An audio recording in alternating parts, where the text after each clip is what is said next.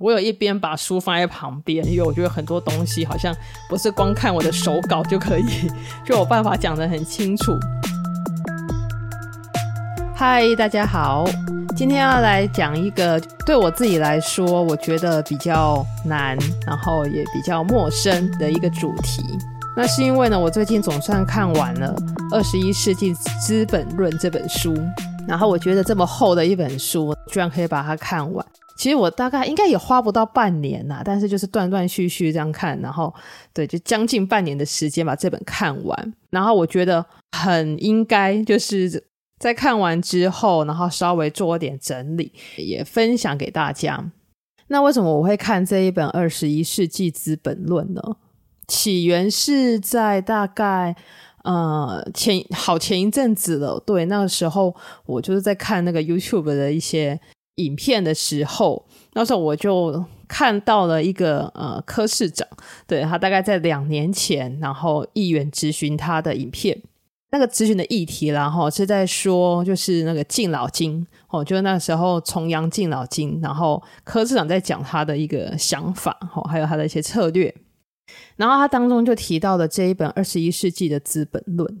会让我真的去把它找来看呢。一方面是因为我觉得我自己对于一些呃名词的定义或者是解读，我常常有很深的矛盾感，对，然后也觉得很好奇啦，哈，比如说像政治，对，我们就会说呃什么一件事情很政治，或者是沦为这种政治的手段，或者用政治的观点来看待，听起来好像会比较负面，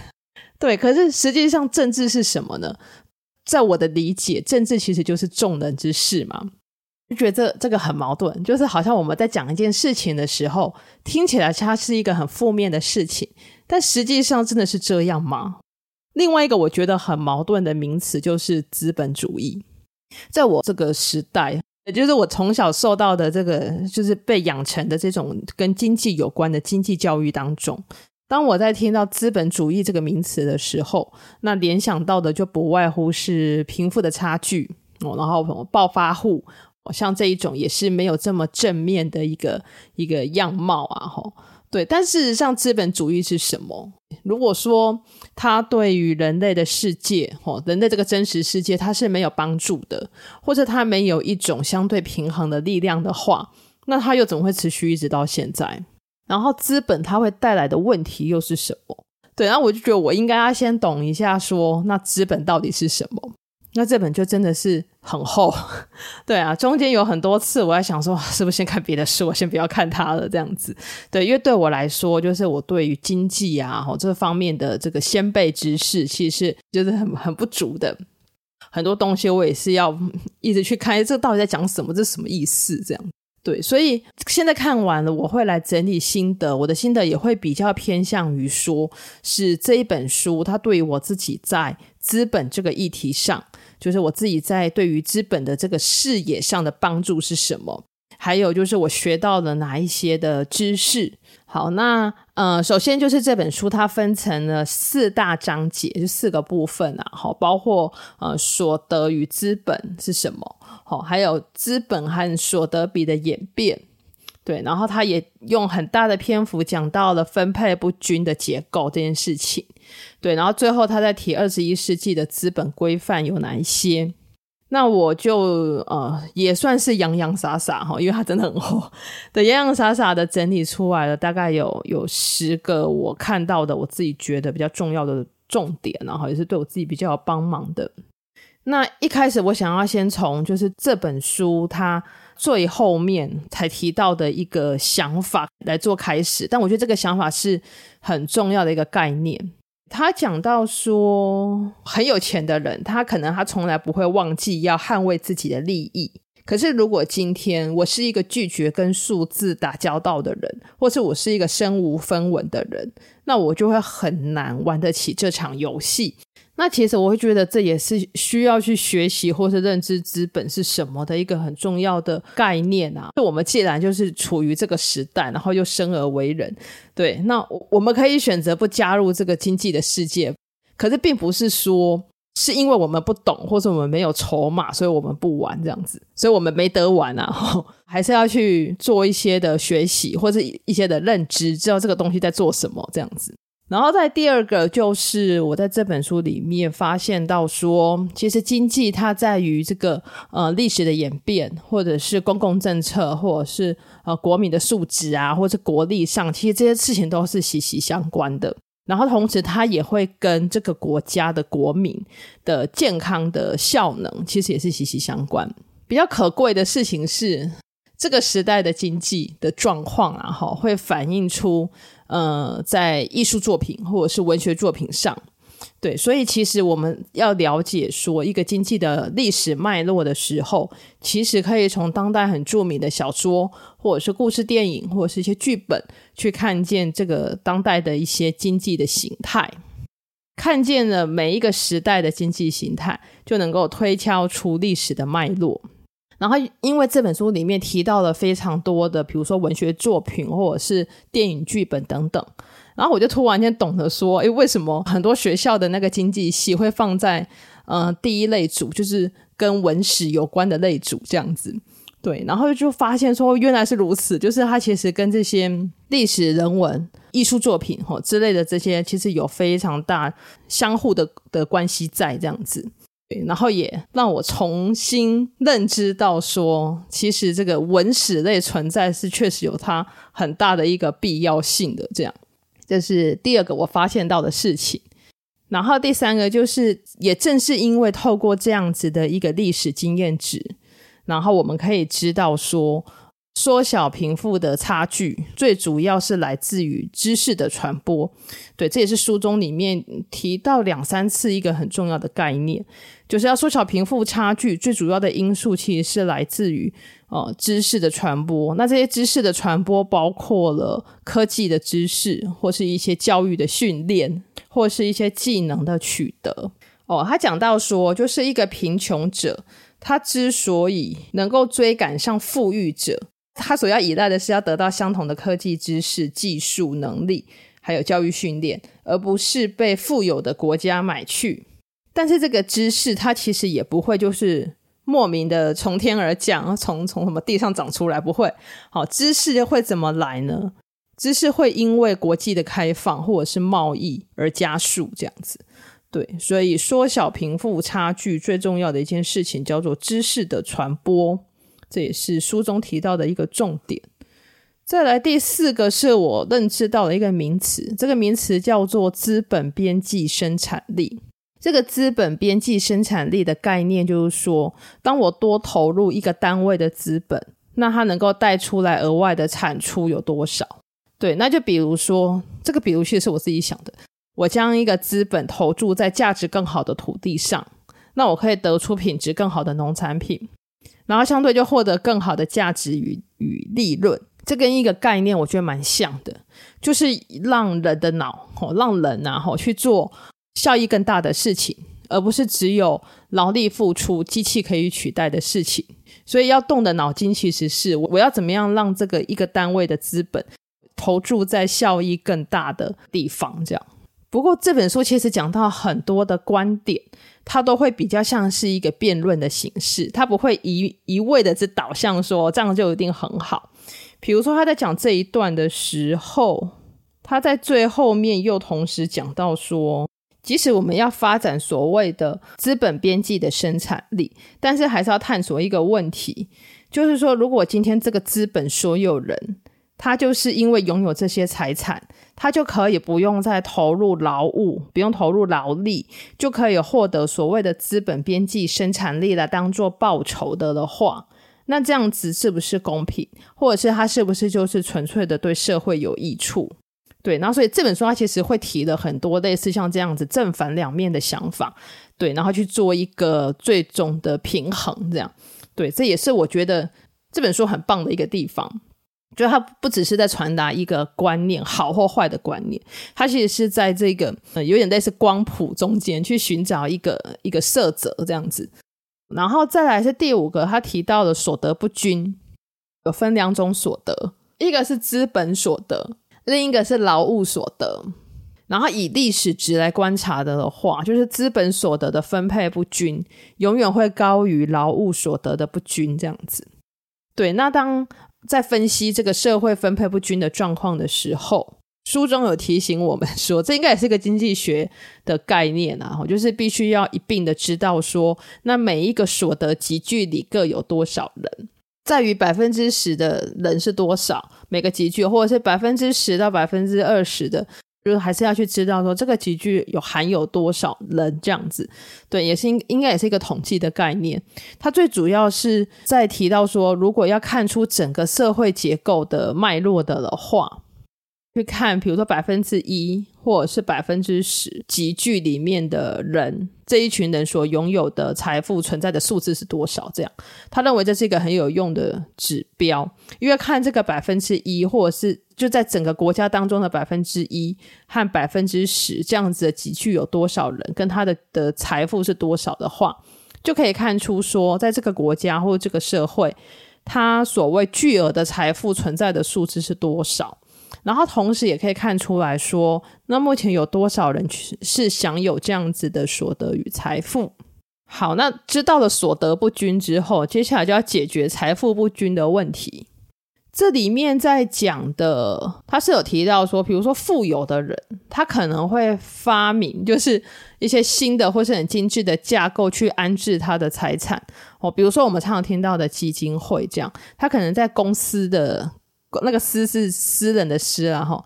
就是在公司的运用之间，可能会存在着某一些的空隙，对啊，可能可能啊，哈，他可能会打着这个公共利益的方式，但却很难指出说有投注多少的比例的资产是真正有符合所谓这个基金会的目的，就是公共利益的目的。这一点我虽然很难去碰触到，但是我觉得很好想象，对，因为我们确实有存在着很多的方式来安置财产这样子。那这本书当中他提出的这个解决财富不均的这样子的对策是，就是呃，针对资本课征累进税，也就是比方说像奢侈税或是一些排富条款嘛，吼，对，就是针对资本来课征累进税的部分。再第七个是一个已开发国家，那它的主要任务包括说，它必须建立财政，它必须啊巩固经济的发展，然后它必须发展公共服务这样子。可是很多的历史证据就显示说，如果今天这个国家的税收它只占每位国民的所得的十到十五 percent 的时候，那他大概能够完成的公共服务就只有警力或者是一些司法的系统，他就很难再多做一些什么。如果是一个现代化国家、一个进步的国家的话，不会只有警力跟司法嘛，它还需要许多的公共政策，包括我们很常听到的医疗哦，还有教育啊、经济啊、文化、交通等等，对，这些都是一些公共政策，也都是一个现代化已开发的国家必须去投注的。那书中也有提到说，假如说让做这一些公共服务的人，比如说医疗的人、教育的人，让这一些人他们的薪资变低，那是会带来一些恶性循环的哦，就会变成说公共服务的运作可能就会不那么顺遂。公共服务的运作不顺的时候，就会削弱人们对于这个呃政府的信心。人们对于政府的信心一旦被削弱，那政府就更难提高税收。所以，这其实也是在反映说，一个国家的发展其实跟它的公共服务建设，还有呃人民的素质、社会的认知，其实都有关系。然后也必须去取得一个平衡。最后，呃，他在结论之前，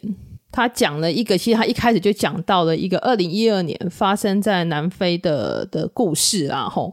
对，然后这个故事其实让我还蛮震撼的，因为它真的是离现在，现在是二零二二年嘛，就不过是十年前的事情而已。那这个事情发生在南非一个叫做马里卡纳的一个矿区，对，那它是一个劳资纠纷。那当时呢，就是因为矿工们跟这些呃股东们，他的所得上有一个的差距，然后，然后矿工那时候就要求说，的薪资应该被提高，然后就引发了一连串的冲突。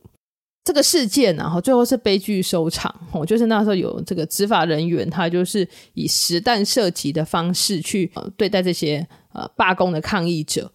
对，那当时这个事件有三十四名的矿工就因此丧生。那原本矿工的要求是希望能够再提升五百欧元，就是应该是每个月的薪资吧。我就希望能够再提升五百欧元。那发生了这个悲剧之后，最后资方的提议是加薪七十五欧元。那我在想，作者会提出这个非常近代的故事当例子，最主要是在说明这个财务账务透明后的的重要性。然后他在书中里面就提到说，在世界各国的企业账目通常都是非常广泛的在做统计还有呈现，然后也其实会尽量减少实际利害的相关资讯，然后真正的资讯啊却是保留给这个投资者。对，那他提到说，如果没有真正的财务透明或者是资讯共享的话，那就没有办法拥有经济的民主。如果说全体的人民，吼，就是包括说资方跟劳方，有一方没有去参与决策的权利的话，那么即使资讯透明，吼，也没有什么用处。对，所以应该是要确保一个参与决，大家都有参与决策的这样子的权利。那如果一个民主的社会或是民主的政体，他想要控制控制资本主义在一个范围内，吼，不过于猖狂。那么，民主制度的运行跟资本主义的具体的形式都必须不断的被重新改造，所以他也没有说资本主义不好或是如何，他只说，哦，是必须要不断的重新改造的，对，才能够兼顾所谓的民主还有资本的运作。然后刚刚提啊，一开始有提到有很多矛盾之处嘛，吼，对，那。嗯，第九点就是这个资本主义的，他也提到了蛮多的资本主义的矛盾之处。比方说，他提到说，当资本形成的时候，那么自我繁殖的速度也会很快的超过经由劳务而增加的速度，就等于是用资本赚钱会比用劳务赚钱来得快的这个意思了。吼，对，那如果适当的抑制之资本，吼，可能就是用课税的方式，那课很重的资本税。成长率就会降低，哦，那反而可能会累，可能会扼杀了这种累积财富的动力，那可能也不会有人想要当企业家这样子。呃，解决的方法呢，就是其实也就是前面提到的，就是累进式的去课收啊资本税这样子，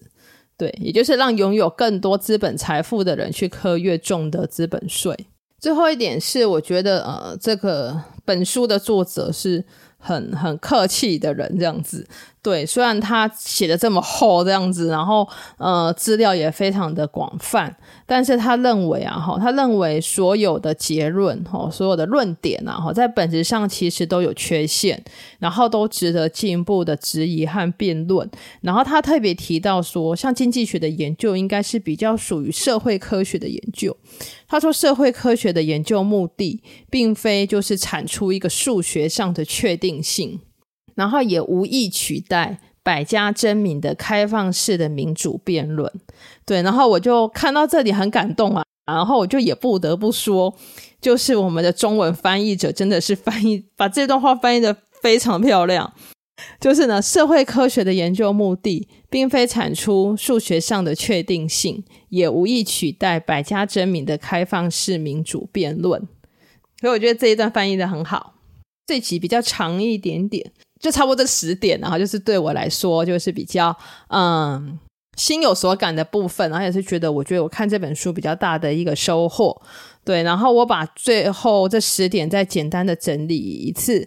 好，第一个就是全体的公民都应该认真的看待金钱，还有金钱衡量的方式。然后第二个是经济，它不只是数字和数学，哦，它其实跟文史啊，还有社会的脉络、历史等等都大有关联。再是缩小贫富的差距，最主要的关键来自于知识的传播还有获得。对，第四个是里面讲到了一个呃资本边际生产力。第五个是社会所得分配不均的分析，哦，可以怎么看？再是财富不均的解决方式。第七个是社会国家的发展，其实它跟公共服务的建设是大有相关的。第八个，从一个二零一二年十年前的一个南非矿产的劳资故事开始讲起，然后让我们知道了财务账务透明的重要性。第九个是资本主义的矛盾之处呢，要怎么解套？它的方式哈，这本书的的答案是用累进式的课收资本税。第十个就是刚刚讲的，就是社会科学的研究目的。它不是产出一个数学上的确定性，对，然后也没有要取代百家争鸣的开放式的民主辩论，所以每一个论点其实都很值得质疑或者是值得辩论。啊，我不得不说，我也是蛮佩服我自己可以把二十一世纪的资本论看完，对，然后就整理成这一期。好，那这一期就到这边喽，我们下一次见，大家拜拜。